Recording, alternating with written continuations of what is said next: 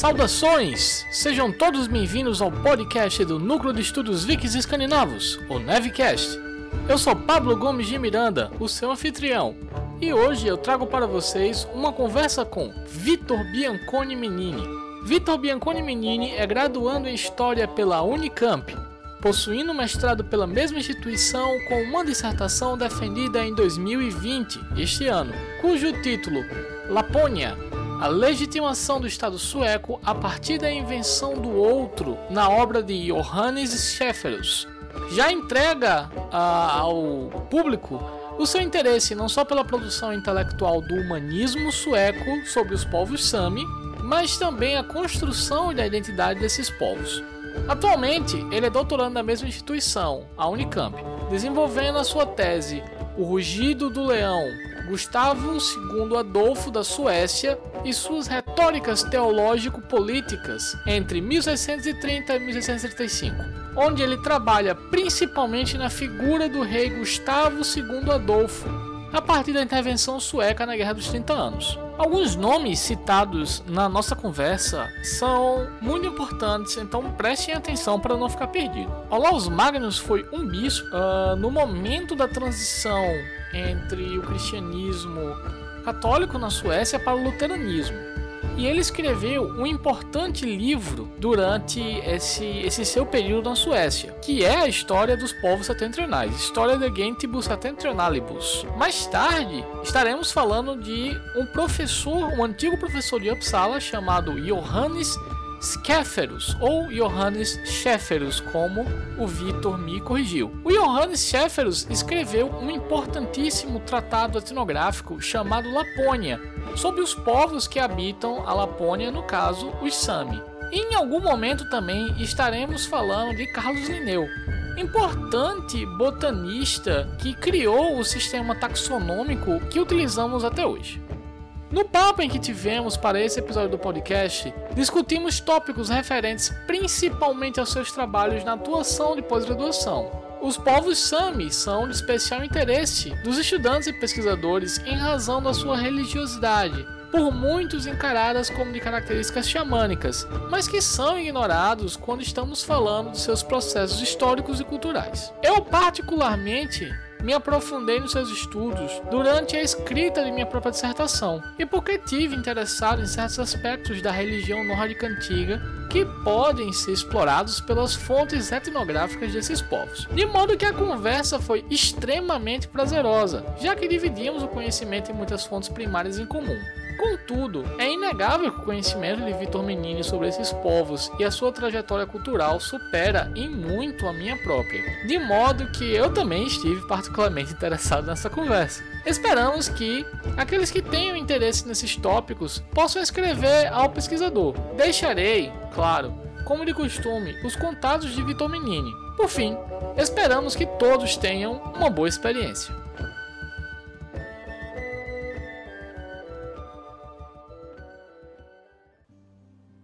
Muitos, muitos ouvintes que também são estudantes, é, não só de história, claro, nós temos ouvintes que são estudantes de letras, ouvintes que são estudantes de geografia, ouvintes que são estudantes. É, eles sempre sempre perguntam como, como chegar a um objeto de estudo. E eu acho que isso não é exclusividade apenas de quem quer se dedicar ao estudo escandinávia antiga, medieval, moderna, o que quer que seja, mas é uma dúvida pertinente a qualquer estudante de, de graduação. Né? Como, como é chegar a, a, a, esse objeto. E é engraçado que você falou que você sempre esteve engajado em atividades é, da própria universidade. É, bom, uh, eu comecei a, a trabalhar com, com história antiga no, no início da, minha graduação. De forma até curiosa, a minha, minha primeira iniciação científica girava em torno da, da numismática, né, da ciência das moedas, aí, da análise das moedas uh, mas a partir de uma perspectiva do renascimento uh, cultural que a gente que a gente chama, né, lá do, do início da, do, do, período moderno. Então, de certa forma, eu posso até dizer que eu trabalhava com uma parte que era mais vinculada à própria recepção da, história antiga, né, a própria recepção da antiguidade no mundo aí, a, na, na aurora do mundo moderno.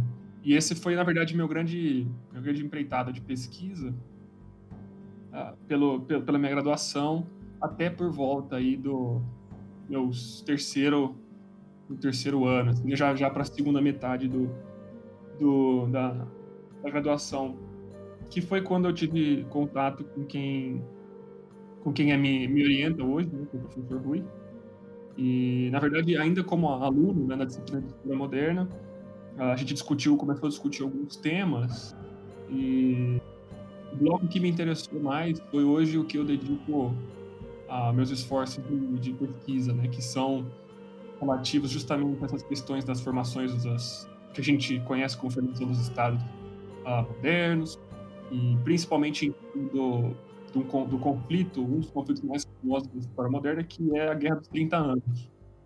E durante durante as discussões da disciplina, eu acabei me interessando pela, pelas temáticas vinculadas a isso, especialmente o caso da Suécia, né? especialmente o contexto sueco de formação do Estado, a relação, por exemplo, com os exércitos nacionais. E eu me interessei bastante pela temática e comecei, na verdade, a ir, a ir atrás ou trilhar um caminho por esse sentido. Né? Ah, então, ah, vou, até conectando com a minha, com a minha início de, de, de trajetória de pesquisa, eu acabei juntando essa parte mais do, do, do renascimento mesmo e comecei a, a, a, me debruçar mais sobre essas questões do que a gente chama hoje também da história política, né? E, enfim, já já interessado nisso, comecei a, a ir atrás de uma bibliografia primeiro mais geral sobre a temática, né? E depois dando alguns exemplos mais específicos. Como específico eu digo o próprio caso sueco. E com isso, né, eu já interessado em talvez propor ah, um estudo sobre a temática, eu acabei também vendo a necessidade de aprender o idioma, né? O idioma, aprender o sueco para conseguir me aprofundar nas próprias leituras, né? Pela, pela questão, inclusive, de tradução, né? E, enfim, esse foi mais ou menos o meu caminho inicial. Na verdade, nesse meio tempo, entre a disciplina e minha, meu, meu início de estudos, eu tive contato com o Neve, né? Comecei a, a enfim, a participar dos, dos colóquios, primeiro como ouvinte, depois já como proponente de comunicações. E, enfim, a partir de, de desses, desses momentos, uh, fui, fui trocando figurinhas até chegar no meu trabalho que eu concluí de mestrado agora no, nesse, nesse ano, né? Mas foi mais ou menos esse meu caminho. Assim. Então, uh, eu até posso dizer que um, meu, meu, minha trajetória tem um pouco disso. Assim, uh, primeiro, um lado da recepção do mundo antigo já no próprio Renascimento e depois esse lado mais já próprio da, da, da história da moderna mesmo. A, a, a fonte que eu usei no, no, meu mestrado, né, o meu trabalho de mestrado. Então, assim, inicialmente o meu interesse surgiu justamente pelas, disciplinas que eu cursava na graduação. Uh, então, a partir das leituras uh, indicadas, as leituras é, uh, suplementares, eu acabei começando a me interessar pela temática. Né? Eu já, já li em inglês também, porque a bibliografia nesse sentido também corre mais em, em línguas que não são o português. E, e aí acabei, na verdade, fazendo uma espécie de uma coletânea desses textos que eu li. Então, eu vou dizer assim que parte inicial do meu interesse vem justamente da, do que a gente conhece, do que a gente chama em história, né, de uma, uma discussão historiográfica, né, antes de uma, de uma questão documental, pela questão, inclusive, geográfica, né, de onde a gente está, e de uma questão até do lugar que a, as, as disciplinas de, por exemplo, história moderna ocupam nos nossos currículos, né. Então, esse foi meu primeiro contato com tema, os temas que, enfim, o contexto sueco em específico, que me interessaram em propor uma pesquisa. E no mestrado, né, para chegar, para chegar ao, ao, meu objeto de mestrado, a gente teve, na verdade, a, a eu tive contato com você, na verdade, né, e você uh, conversando em conversa sobre, enfim, sobre, sobre Suécia, sobre o ah, mundo moderno, e sobre o mundo medieval também, essa espécie de transição entre as duas coisas, a gente acabou chegando no, na fonte, né, que eu analisei do mestrado, que era uma espécie de um relato, a gente chamaria hoje de um relato etnográfico, que foi composto por um professor da Universidade de Uppsala, chamado Johannes Schäferus, né?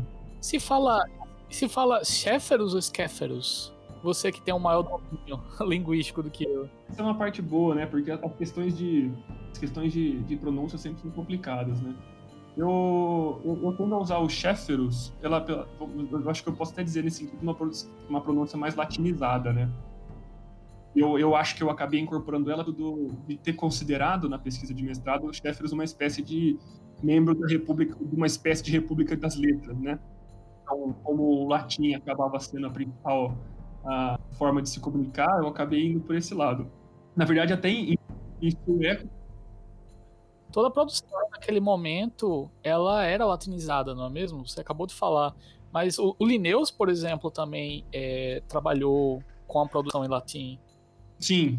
É, é, é, é o, bom, o, o Linneus também vem do mesmo, vem do mesmo lugar que o Sheffield, né, não temporal, mas da própria Universidade de Uppsala também, né, e como, como grande centro uh, intelectual da Suécia, né, durante ainda a gente pode considerar, né, uma da, a maior talvez universidade sueca, né? E então acho que também tem um pouco disso e do fato de que, que a gente considera talvez assim esse aspecto científico também ser produzido em, em, em sueco, né? Ou perdão, em latim, né? Então nesse sentido eu acho que é por isso que o que o Linneu também acabou usando o latim como referência, né?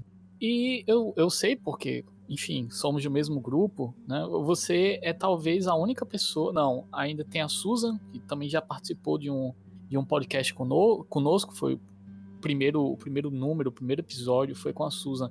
Mas tirando a Susan, você é a única pessoa do, do Neve que trabalha com, com essa perspectiva fora do eixo antiguidade e medievo. Né? Você trabalha com, novamente, com Suécia moderna. Sei que você realizou pesquisas no exterior. Você já viajou para a Suécia o que duas ou três vezes? Foram duas, duas viagens à Suécia. E pelo menos em uma delas você realizou uma viagem cruzando é, regiões da cultura Sami. Sim. Como foi para você, não necessariamente em termos é, acadêmicos, claro. Eu gostaria que você falasse dos ganhos acadêmicos, mas também o que é que você acha que foi importante para você pesquisar uma cultura, pesquisar é, é, diferentes povos, enfrentar diferentes concepções, até mesmo de modernidade, e realizar esse tipo de empreitada? Bom, uh, é, eu fiz duas, duas viagens à Suécia, uma em 2018 e uma em 2019, as duas com objetivos acadêmicos, mas que certamente foram importantes para pensar, inclusive, essa questão das concepções de modernidade, eu também tentei, tentei, de certa forma, explorar um pouco no meu, no meu mestrado. Né? Em 2018, especificamente, um dos objetivos da minha ida à Suécia era justamente conhecer regiões Sami, né? Na verdade, o, eu fui, fui a, a né? Que é o centro da Sami na, na, na, Suécia, né? Na verdade, onde fica uma das sedes do parlamento Sami sueco fica em Jokkmokk, que é uma cidade razoavelmente pequena, né? Ela conta com 3, 4 mil habitantes mas que desde o século XVII recebe um mercado de inverno e outras ações que, na minha dissertação, eu acabei chamando de coloniais ou imperiais, né, da Suécia propriamente. Enfim, hoje, hoje faz, faz, a, faz parte né, desse legado sami sueco. Né? Eles, é, é, a sede também do Museu ah, de Etnografia e Etnologia, que é o, o White, né, o, o museu com maior quantidade de peças Sami na Suécia, né? Ele, ele é um dos grandes acervos uh, de pesquisa para diversos trabalhos e diversos pesquisadores que trabalharam com o tema. De cabeça, eu me lembro especialmente do Neil Bryce, que foi até lá, até lá também para fazer pesquisa, e o Håkan Grindving, né? que também é um historiador uh, das religiões preocupado em entender uh, os processos de mudança na religião naquele, na, naquelas, naquele contexto contato entre exames e, e suecos, né? E, e o White né, é um museu com uma possibilidade imensa de pesquisa material e também uh, bibliográfica, né? Eles têm uma, um acervo que focado, né, na, nos aspectos SAMI que eu uh, tive um acesso limitado porque eu acabei indo no verão e o verão uh, as coisas funcionam em outro horário lá, mas tive contato com essas com essas coisas para tentar incorporar na pesquisa, né, no sentido de que eu achei e foi um, ganho para a pesquisa nesse sentido de conseguir ter contato e conversar com, com, enfim, pesquisadores ou, ou, o pessoal do museu mesmo também, formados, etc., a conversar um pouco sobre essas questões vinculadas ao, ao lugar a, da história Sami na história sueca, né, e, e, como os apagamentos que aconteceram ao longo do, dos tempos a gente consegue de alguma forma né, recuperar ou ou enfim trabalhar nesse nesse nesse nessa perspectiva.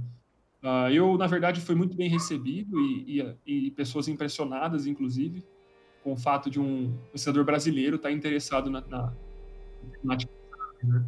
Eu acho que sim, né? Na verdade, a gente vai até já preparado, porque a gente, no meu caso específico, eu justifico, tenho, tenho que sempre justificar o que eu faço aqui. Não que, pelo contrário, acho que todos os pesquisadores passam por isso em diversas áreas, mas é, é curioso porque, por exemplo, né, se a gente pegar a história moderna, né, no Brasil, ainda é uma área que tem crescido, né, e a gente costuma brincar dizendo que nós somos os estranhos do ninho, né, e aí eu brinco duas vezes dizendo que se nós somos os modernistas, né, são os estranhos do ninho, eu sou o estranho do ninho, do ninho dos estranhos. É essa, essa necessidade também sempre de justificar. Mas enfim, fui muito bem recebido, uh, inclusive com uh, indicações de leitura e coisas do tipo, né? Na verdade, nessa, nessa viagem, uh, no, no, no White também, né, no Museu White, e ter contato com, com primeiro, pessoas Bom, e mesmo sendo esse estranho no ninho, né, tive contato com, com pessoas também interessadas no tema, ou por pesquisa, ou no sentido mais amplo, assim, por questões identitárias locais.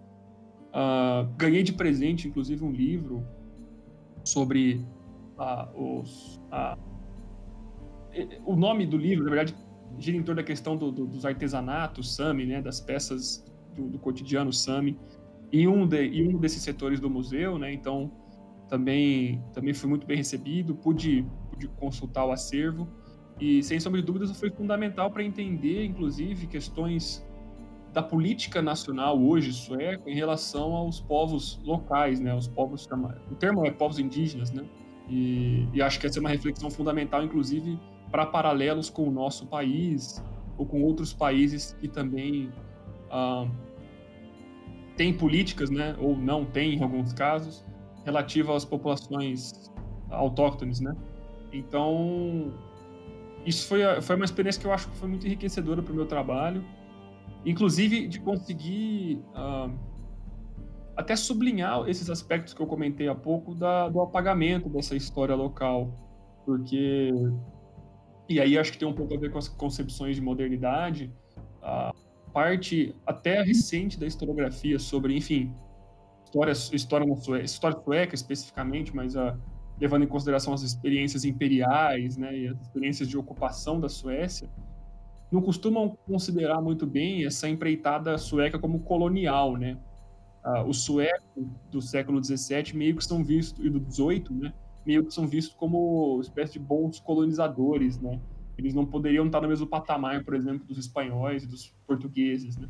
E nesse sentido, eu acho que a minha posição, se é que eu posso dizer isso, assim, de, de o par de olhos que eu trouxe para uma pesquisa sobre Suécia, não sendo um sueco ou não sendo um sami, é justamente em trazer o paralelo com o caso local, né? O caso brasileiro, por exemplo, ou casos uh, da América Latina. Acho que uh, e aí a gente entra um pouco nisso, mas uh, por exemplo, a discussão, uma das discussões fundamentais para o meu trabalho é a noção de que para os cheferos os, os Sami tão, flutuam entre a espécie de bárbaros e de selvagens, né? Até porque a nossa noção, às vezes, do que é colonialismo ou imperialismo é, vem muito, da, como você falou, né, da nossa perspectiva enquanto latino-americanos. Então, enquanto uma região tentando dominar a outra. E a gente pensa o quê? Que a Suécia, ah, desde sempre devia ser tudo a mesma coisa, né? E essa discussão de barbárie, barbárie e civilização, uma discussão muito, fam muito famosa, muito revista né, dos jesuítas e selvagens. Né? Então, essa questão da negociar-fé e, e, coisas do tipo. Né? Então, acho que minha posição de privilégio foi justamente trazer leituras sobre casos não necessariamente. Né, nosso caso, por exemplo, o caso brasileiro. Né? Então, nesse sentido, eu acho que eu pude tentar contribuir. Né? Mas ainda assim, a, a, a Suécia, né, o caso da. A, o caso da, da, da, Lapônia, né, que é o nome em português que a gente dá para a região, para as regiões mais ao norte, né, os dois terços mais ao norte da Suécia, sempre teve uma interpretação meio vinculada à noção de que é uma espécie de ocupação de um território que é geograficamente pertencente à Suécia, né? E acho que parte do meu trabalho de mestrado foi de, de mostrar que não, olha, é, é, um processo de colonização que pode ser colocado em paralelo, por exemplo, com a própria colonização que os suecos fazem no mesmo período uh, da, da região do Delaware, né? Do rio Delaware nos Estados Unidos, né? Da Suécia. Então, a noção de que, entre aspas, sempre fez parte da história sueca, quando na verdade não. A gente tem que sublinhar essas tensões culturais, políticas e sociais que estão vinculadas a um processo de colonização dessas regiões, né? Nesse sentido, uh, o, o, esforço também de colocar em paralelo essa experiência colonial sueca na Lapônia com a ação sueca no, na região do Delaware, nos Estados Unidos, ou de, outros, ou de outras forças europeias na América Latina e, e etc. Né? Então, o caso, eu acho que da Lapônia tem um outro específico, que é a antiguidade do contato, né? Se a gente voltar à própria história medieval, ou se a gente pegar, por exemplo, a documentação até na, na, nas sagas, né? Parece essa noção do, dos povos que, que, a gente chama, né? Dos povos que ocupam a região da Lapônia. Então, talvez essa tenha sido um dos motivos de que fez com que não se interpretasse a ocupação da Lapônia, a invasão da Lapônia pela Suécia e pelos outros uh, potentados escandinavos, especialmente a Noruega, né, a Dinamarca-Noruega, e como uma empreitada imperial, uma empreitada colonial, né? Então acho que um pouco disso e acho que esse é uma, uma espécie de ganho também que essas discussões relativas a outros casos imperiais eu pude, pude ajudar, pude contribuir. E como foi para você, primeiro, no momento de dissertação, de mestrado, se dedicar a uma pesquisa sobre os povos Sami como, eu não sei se a gente poderia dizer outsider, mas nessa relação com a formação do Estado sueco? Bom, então, é, na verdade eu acho que esse é um, um dos espinhos dorsais do trabalho, que é justamente entender como projetados como outros, os Sami figuram como parte até fundamental dessa formação do Estado ou desse projeto político e cultural que essa Suécia uh, do 17, que já, já em 1673, que é quando publicada a Lapônia, uh, já experimentava no, no, no palco europeu, né? Não só mais no Báltico, mas até na própria do próprio território europeu, né? Uma, uma, potência, a gente pode chamar a Suécia de uma potência né, nesse momento, mas que até então ainda era muito mais uma potência militar do que qualquer outra coisa, né? E aí eu acho que o argumento do trabalho de que justamente isso, o Sami, uh, nesse processo de contato cultural e de cristianização e, e, e a aculturação no sentido de que, né, a expansão das instituições suecas, né? Então, eu argumento lá no trabalho que além da igreja, os mercados sazonais foram fundamentais nisso, e as cortes jurídicas, né, que se instalaram nas, nas regiões da, da Bótnia Ocidental, né, das regiões norte da Suécia, foram fundamentais para o processo de, uh, de formação desse Estado sueco, né. Uh, então, eu, eu, eu não, não, não, usei essa perspectiva, mas em certo sentido eu pode, podemos considerar o Sami como uh, uma espécie de uma categoria discursiva, né? Porque o Sami, dentro do, do contexto deles mesmo, né? Pelo Skeffels, por exemplo, pelo Sheffield, a gente vê que ele era uma eles eram o outro selvagem, né? E o outro entre a barbárie e a selvageria, e que a função justamente dessa expansão dessas instituições ditas suecas tinham um papel importante no, no, em trazer esses povos como súditos do mesmo rei, né? E já reivindicava o título, né, de rei dos Lapões e dos, e dos nortistas, né, desde Carlos IX. Então, então acho que é nesse sentido, né? E, e, essa essa mediação, ela não se dá assim, só no contato, né? Mas também na própria questão dos objetos, né? Então, a gente tem que lembrar, por exemplo, que ela, o, o Sami, né, entre outras coisas, nesse processo de aculturação, sofreram uma espécie de assalto material, né? Então, vários, vários itens do considerado cotidiano Sami foram uh, confiscados e levados primeiro para a Universidade de Uppsala.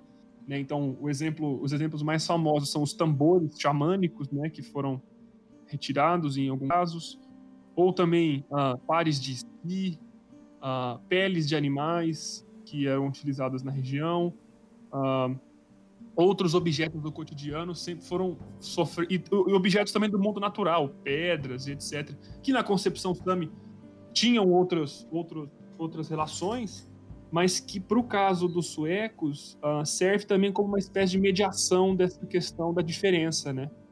A gente não pode esquecer, por exemplo, que o Sheffield ele está inserido nesse paradigma do, do antiquarianismo, né?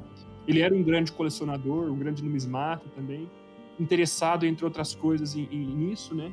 E talvez o grande, uh, grande diferença do Sheffield para textos anteriores que mencionam o Sami é justamente essa, essa necessidade, ainda não num paradigma como Carlos Linneus, né, mas de, de também provar pela materialidade, né? Então ele faz a descrição do trabalho de tambores, uh, de trenós de outros objetos do mundo Sami como forma até de sublinhar essas questões da diferença, né?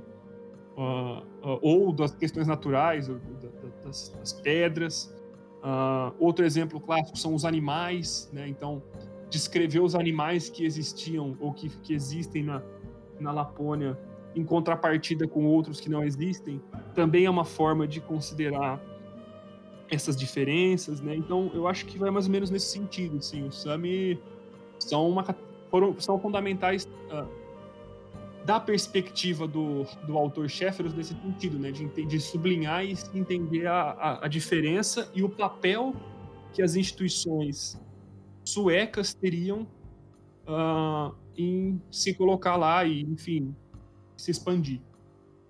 Eu uma das primeiras leituras que eu tive sobre o povo Sami em termos de documentação foi com certeza a obra de Olaus Magnus, né, que eu, eu sei que você também conhece, é um, um autor muito importante dessa passagem do medievo para a modernidade uh, na Suécia. E o, o Olaus, ele, ele estava preocupado principalmente com a questão do mal na setentrionália, né? O uhum. mal que existe é, no norte da Europa o mal que existe debaixo das sete, que eles chamam das sete estrelas, né, daí Septentrionalia. É, ele está muito preocupado com a questão da feitiçaria, da magia lapônica. E no entanto, quando a gente vai ler, quando a gente vai ler o, os Chéferos, como você chama, é, é essa questão de, de, de, de, de magia, claro, ela é dotada de um, de um sentimento a gente pode dizer cientificista? Esse, esse, esse, esse movimento antiquariano do, dos Kéferos chega a ser cientificista? Não, não sei se chega propriamente a ser, mas essa apropriação da, da materialidade Sami, querendo ou não, ela não já tinha sido iniciada antes, é, seja pela evangelização, pela conversão dos povos Sami, seja porque, sim, a, a, a, formação do Estado sueco é, pega como projeto né, a submissão, até mesmo a, a, a, retirada da identidade desse povo? Olha, eu acho que, que sim. É, deixa, deixa, vamos, vamos por partes, então. Acho que uma, uma, uma diferença substancial entre o trabalho do Olaus e do Sheffield uh, está na, na quantidade de, de material recolhido. Acho que assim, se a gente pode pensar, bom, o Olaus, uh, e aí acho que é um problema também, a gente não sabe também o quanto que o Olaus de fato foi ao norte e o tanto que ele teve contato de fato com, com essas coisas. Porque se a gente olhar para o Olaus, o Olaus está muito mais ligado a uma tradição de um paradigma livresco e humanista que não tem no, no olhar ou na, no atestar o fenômeno como princípio básico de, enfim, de, ah, de, de escrita. Sim, sim. Eu acho que ele tá, ainda está inserido dentro de uma tradição de escritos latinos muito, muito, focado na memória, na memória oral, né? Aquilo que as pessoas estão contando sobre esses tópicos. Exato, exato. Então, e eu acho que nesse sentido o Sheffield é diferente. O Sheffield, apesar de não ser, e aí eu já te respondo a segunda parte, eu não consideraria uhum. o antiquarianismo assim cientificista. Porque eu acho que ele justamente, e eu alego, argumento isso na dissertação, ele está em transição de, entre esses paradigmas, vamos dizer assim. Ele ainda não é exatamente o cara da, da perspectiva 100% empírica. Ele não é, por exemplo, o que o Carlos Linneu faz. Mas ele também não é exatamente só o que o Olaus Magnus faz. Ele está numa espécie de transição. Ele, ele se preocupa, por exemplo, com eloquência latina. O Sheffield era um professor de retórica na Universidade de Uppsala, um grande leitor e comentarista de Aristóteles, por exemplo. Isso fica evidente na documentação uh, que ele preparou para os alunos dele, então uma espécie de emenda de textos para serem lidos, né? Uh, na, na, a parte de retórica é, é uma das mais substanciosas do trabalho desse, desse, desse documento e muitas referências a Aristóteles. Outro exemplo também são as anotações de aulas sobre a retórica de Aristóteles que ele dava. Então, assim, Jeffers é um conhecedor desse universo, só que ele também é um cara preocupado na coleção, que também é um fenômeno anterior. A gente tem o, o Laus Worm, né, na Dinamarca, ou o que a gente chama de Dinamarca hoje, fazendo o, lá o Museu Wormiano, né, inclusive com peças da Lapônia, mas não só de lá. E, mas o Sheffield tem essa preocupação fundamental. Ele é um grande comentarista de objetos, ele se envolve em várias polêmicas Uh, uma delas muito famosa com um dos grandes nomes uh, da história do pensamento na Suécia, que é o, o Laus Rudbeck, né, que é um dos, uh, um dos grandes patronos da universidade, e justamente numa, numa discussão envolvendo o, a antiguidade dos povos góticos, né, que seriam os originários da Suécia, etc. E, e os argumentos que Skeffers apresenta são justamente argumentos que também estão vinculados à questão material, né, então estão vinculados aos objetos, Uh, ele, como eu já disse, ele era um, um, um numismata, então muitas das cartas que ele troca com pessoas em toda a Europa, e assim, desde, a, desde pessoas em Estocolmo, que era do lado de, de, de, Uppsala, até pessoas em Madrid, em Roma, né, em letrados nessas regiões, e discutindo, entre outras coisas, numismática romana, por exemplo. Porque o, o Sheffield era, antes de escrever Lapônia, e esse é um ponto interessante, Sheffield se dedicou muita, a muitas coisas relativas ao mundo antigo, o que era muito comum na época, né? Era muito comum isso. Eu sempre penso no caso do, do, dos franceses, né? Os intelectuais franceses é, seguiam esse modelo de, de, de, se dedicar a línguas antigas, a moedas uhum. antigas. A... Uhum. era parte do modelo Exato. intelectual. Do... Exato. Exato. E eu acho que nesse sentido, assim, o Laos também tinha algumas dessas coisas mas a impressão que eu tenho é de que o Sheffield uh, não tem só essa preocupação do, do, do, relato que ele ouviu. Isso aparece muitas vezes, né? Ele, ele por exemplo, Sheffield nunca foi à Lapônia, então nesse sentido ele ainda está muito próximo do Laos Magnus, mas ele, ele vai fazer uso de toda essa bagagem que ele tem, uh, inclusive filológica, para analisar, por exemplo, a língua do Sami, né? E aí isso gera um monte de problema, né? Porque ele vai tentar declinar a língua sami como declina-se a língua latina é, e assim por diante. Mas é, eu acho que é nesse sentido, sim. Eu não consideraria exatamente cientificista, mas eu acho que ela, ela, essa perspectiva do antiquarianismo e das coleções, principalmente, vão, são muito, vão fazer, vão figurar como uma parte que é mais inédita do que no trabalho do Olaus. Eu falo isso pelo seguinte motivo também, né? Isso está na dissertação entre outras coisas, né, a Universidade de Uppsala já tinha recebido o gabinete de Augsburgo, né, que é uma espécie de uma é uma, uma é um móvel, né, que é uma, uma, uma um gabinete de curiosidades, né, que o Gustavo Adolfo recebe em Augsburgo quando ele entra na cidade durante a Guerra dos 30 Anos. Então, assim, ela é um gabinete de curiosidade que tenta, né, imprimir um microcosmo ali, de, enfim, de objetos da natureza, de objetos humanos, e assim por diante.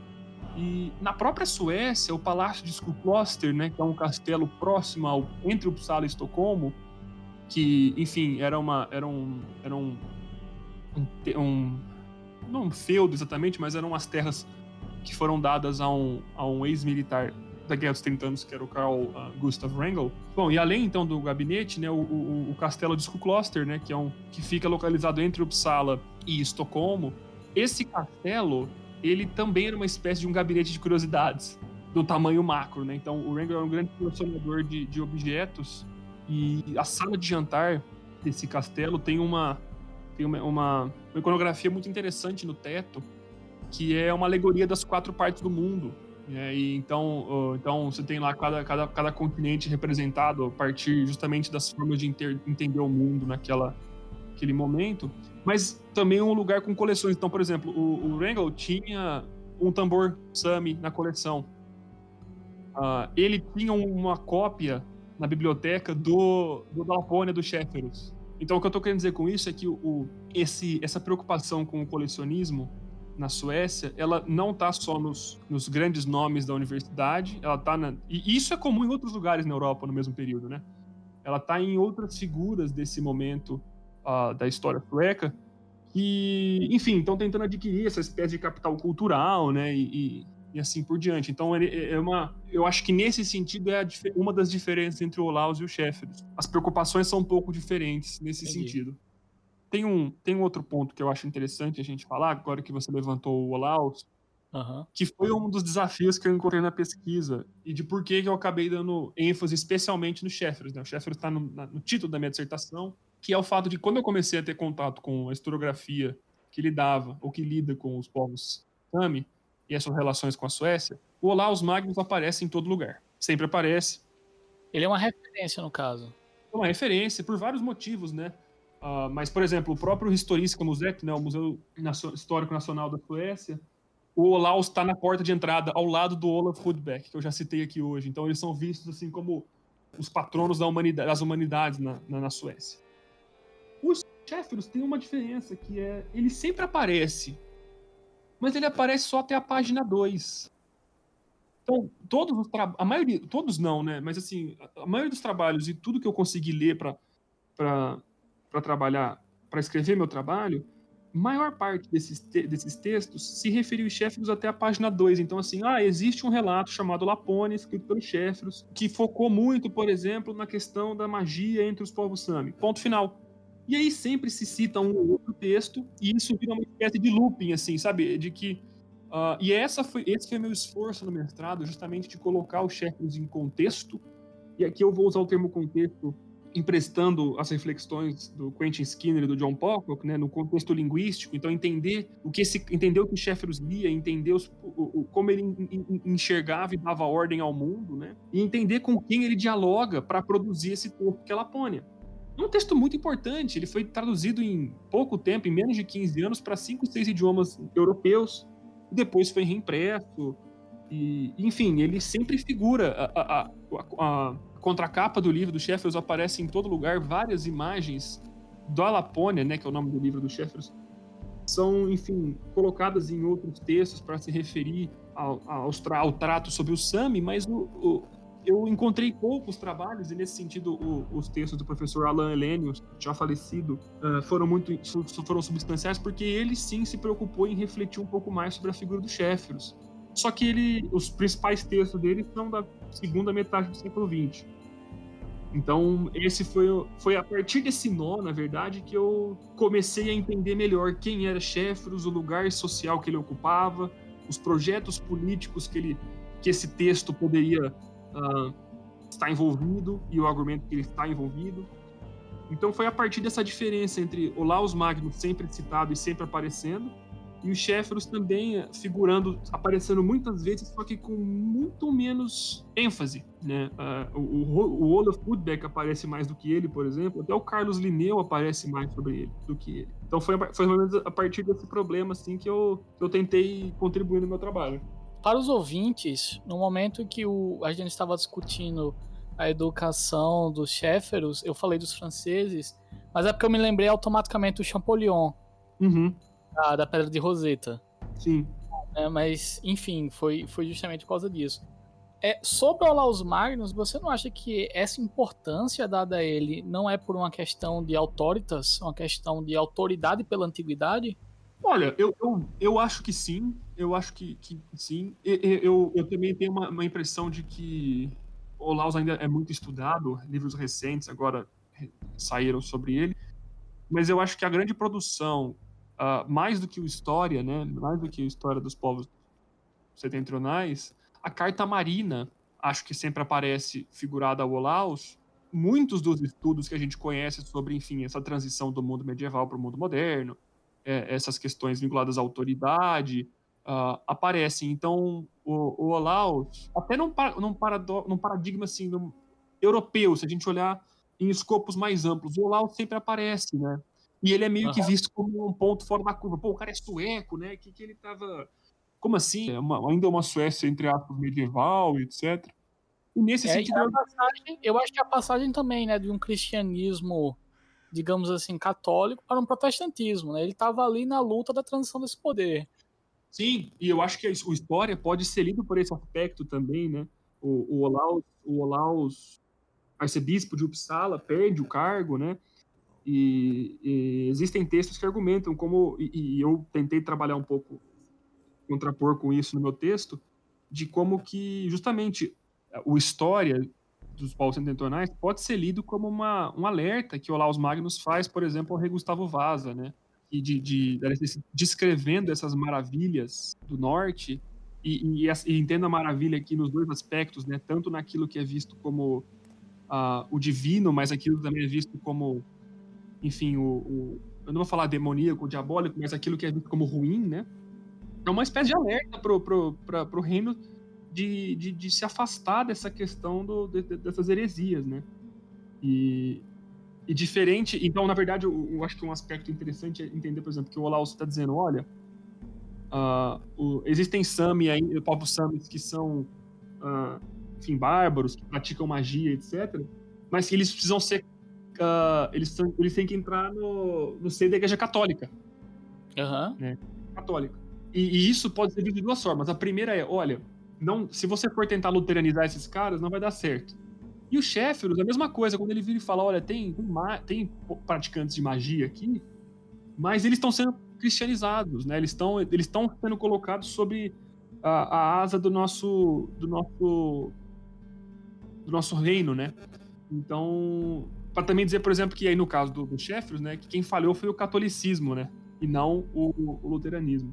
Então, acho que essa questão e pela pelo caso da Suécia ter, enfim, tido um processo de reforma religiosa, uh, esse, esse, esse ponto também está inserido nessa discussão e nessa, nessas tensões de projetos políticos, né? Porque o Olaus tem um projeto com o História né? e ele não, não consegue, não consegue, uh, enfim, pôr em prática, né? Ou ele vai depois se exilar em Roma e, e fica por lá. E em, em contrapartida, a, o, o, que que eu argumentei no trabalho e o que eu vejo é de que o, o, o projeto político em volta, político cultural em volta da Lapônia do Shepard já estava mais em curso, assim, funcionou, vamos dizer assim. Ele não, ele não dá uma espécie de prognóstico do que deve ser feito, mas é mais uma avaliação da situação e de como que o reino, o reino sueco vai, vai triunfar. Então acho que acho que roda nesse sentido, sim.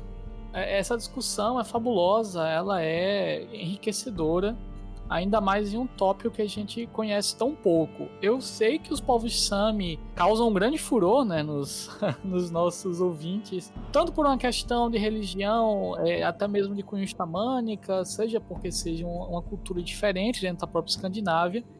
Mas quem quer é, quem quer ler um pouco mais ou quem quer começar a ler sobre esses tópicos, né? não só de Sami, mas também de Suécia moderna ou desse confronto étnico deve começar por onde? Eu acho que o, o primeiro lugar em língua portuguesa que a gente pode achar algumas orientações mínimas é o dicionário que o Neve editou pela, é, pela Edra, né? E acho que de, dois verbetes que eu pude contribuir são o sobre Lapônia e um sobre Sami, uh, Fínicos e, e, Nórdicos na era Viking. É, acho que eles são bem, bem introdutórios nesse sentido, eles mapeiam algumas questões básicas e lá algumas referências interessantes. Uh, infelizmente, as, as discussões estão sempre em, em outras línguas. Né? Então, por exemplo, acho que uh, para o ouvinte que consegue ter acesso à língua inglesa, eu tenho algumas indicações interessantes para pensar esses aspectos da, da história Sami. Né? O primeiro texto que eu indico, e que eu acho um dos textos mais fascinantes, é um texto escrito pelo professor Veri-Pekka Lehtola. Ele é de origem Sami. E ele escreveu um livro chamado The Sami People, Traditions in Transition, que foi publicado pela editora da Universidade do Alasca, em 2004. Ele faz uma perspectiva uh, muito interessante sobre o percurso da história Sami a partir de uma ótica Sami, uh, sem ignorar os aspectos dessa, eu chamo de suequização, né, ou norueguização, no caso na Noruega, né? Ele, ele abrange povos Sami de uma forma mais ampla. E ele coloca até assim alguns conceitos, eh, eh, ele explora alguns conceitos básicos sobre o que é SAMI, as categorias SAMI para para questões religiosas, etc. Então, acho que esse texto do, do Letola é um texto interessante para uma, uma discussão de, pela ótica SAMI. Acho que ela vale muito a pena. Além dela, existe um, um livro publicado pela Abril, editora Abril, que é o Hunters in Transition, An Outline of Early SAMI History, é editada por dois professores, o professor Lars Iva Hansen e o professor Bjorn Olsen. E no título, né, no fundo de Hunters in Transition, trabalha com essa perspectiva da, das transições da, dos povos Sami com, a partir de, por exemplo, do contato com outros povos e como que os diferentes contatos foram importantes para moldar a história, não só Sami, mas também dos, da Suécia, da Noruega como um todo. É um texto muito interessante que também faz uso de, de fontes das mais variadas, de arqueológicas a fontes escritas, a documentações também imagéticas. É um texto, é um livro de 2013 também que, que é muito, muito bacana para trabalhar a partir dessa perspectiva, entendendo os contatos, entendendo a história Sami inserida né, nesse contexto mais amplo do que a gente chamaria de história escandinava. Eu acho que ele é, ele é muito válido para a gente pensar justamente em como entender o Sami como parte fundamental, como parte integrante dessa história escandinava né? E, e, e, enfim, eles vão, vão recuperar desde lá da, da, dos tempos que a gente chama de pré-história até o, o século XIX, XX, né? que é um processo bem longo.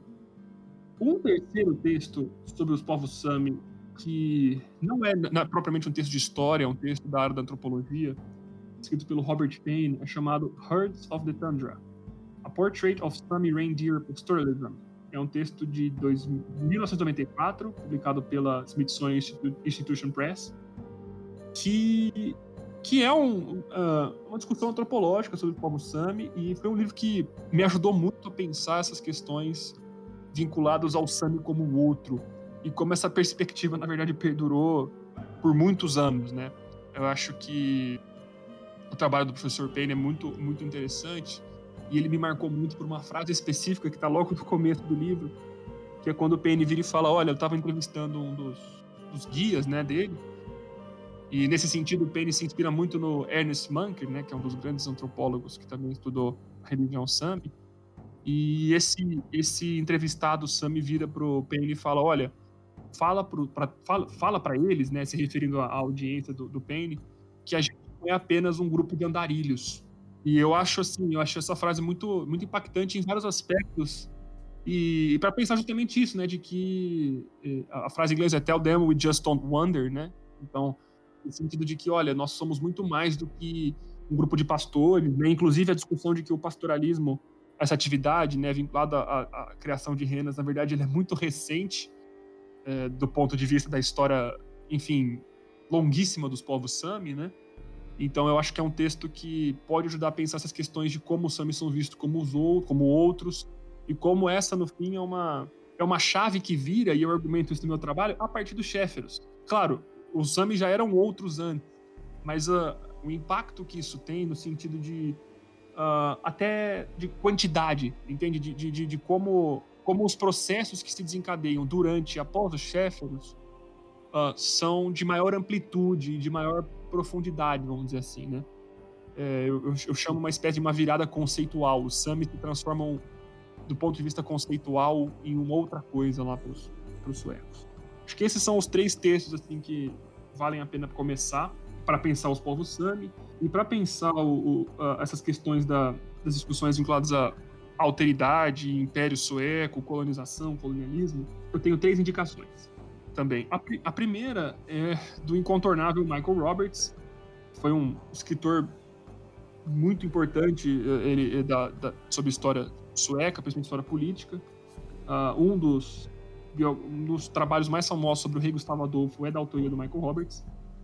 Mas é um livro publicado originalmente em 1977 por conta de, uma aula inaugural que ele deu no, no Queen's University de Belfast, que é chamado The Swedish Imperial, Imperial Experience, 1560-1718, publicado pela Cambridge, uh, pela Universidade de Cambridge. E é um texto que, apesar já de ser dos anos, enfim, dos anos 80, na verdade dos anos 70, uh, ah, faz um percurso muito interessante e de uma forma leve, no sentido de textual mesmo, uh, sobre o, o, essa experiência política imperial sueca, né, de como que a Suécia primeiro se cria como Estado moderno e de como que a partir disso ela consegue uh, dominar o Báltico por um período né, e ser uma potência militar uh, do norte de, de, de extrema importância para os eventos que vão desenrolar ali. Então, essa, essa indicação do Michael Roberts é sempre um lugar bom para começar.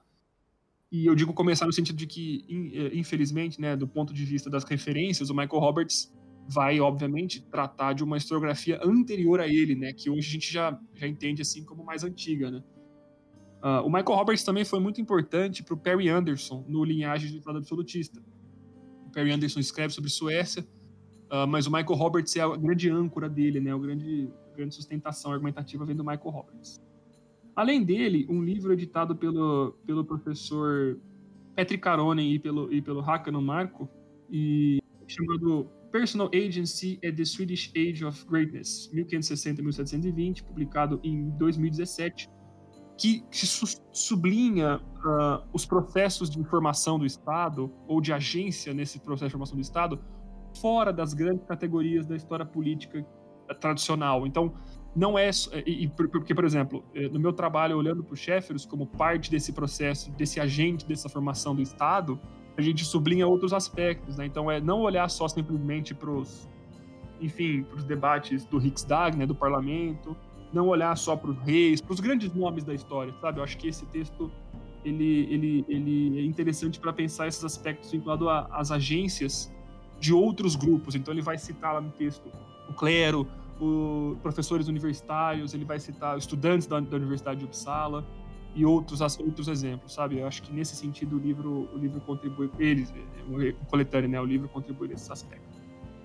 E o último, a professora Madalena Nau, né, editora do Facing Otherness in Early Modern Sweden, um livro de 2018, uma coletânea também que trata sobre questões relativas a viagens, migrações e transformações materiais que acontecem na Suécia entre 1500 e 1800. E o, a relação do encontro com o Sami ocupa lá pelo menos três capítulos e, e são muito interessantes para pensar essa questão da, dos, dos embates culturais, da recolhida de materiais, e, da, e, do, e do Sami como o outro e como uma categoria discursiva em, nessa, nessa, nesses projetos político-culturais suecos. Essas são minhas indicações. Cada indicação, uma lição. Muito bom. É. A gente sabe que, que não é apenas o discurso oficial não é que a gente precisa estar atento quando se investiga, mas às vezes é tão difícil conseguir outros discursos que a gente se perde. Sim. Bom, é, Vitor, eu só tenho a agradecer, a sua participação foi extremamente enriquecedor. É, você, tem um, você tem uma voz é, dentro da academia muito privilegiada pelo fato de ser de trabalhar com um tema tão difícil, mas ao mesmo tempo de traduzi-lo tão bem.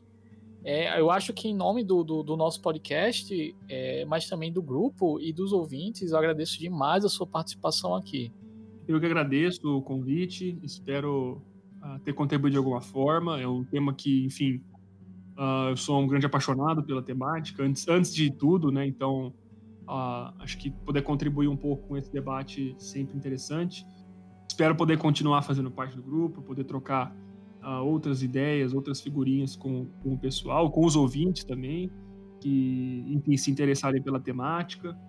Uh, e acho que é isso, né? Acho que a gente continua continua aí nos estudos vinculados à Suécia moderna, né? Com outras preocupações. Mas acho que esse é papo para um outro podcast, né? ah, não, você será convidado para quando a gente abrir esse debate para outros tópicos, com certeza. Bom, então é isso. Queria, queria agradecer, queria agradecer você, ouvinte, que nos acompanhou até aqui. E a gente se vê no próximo episódio.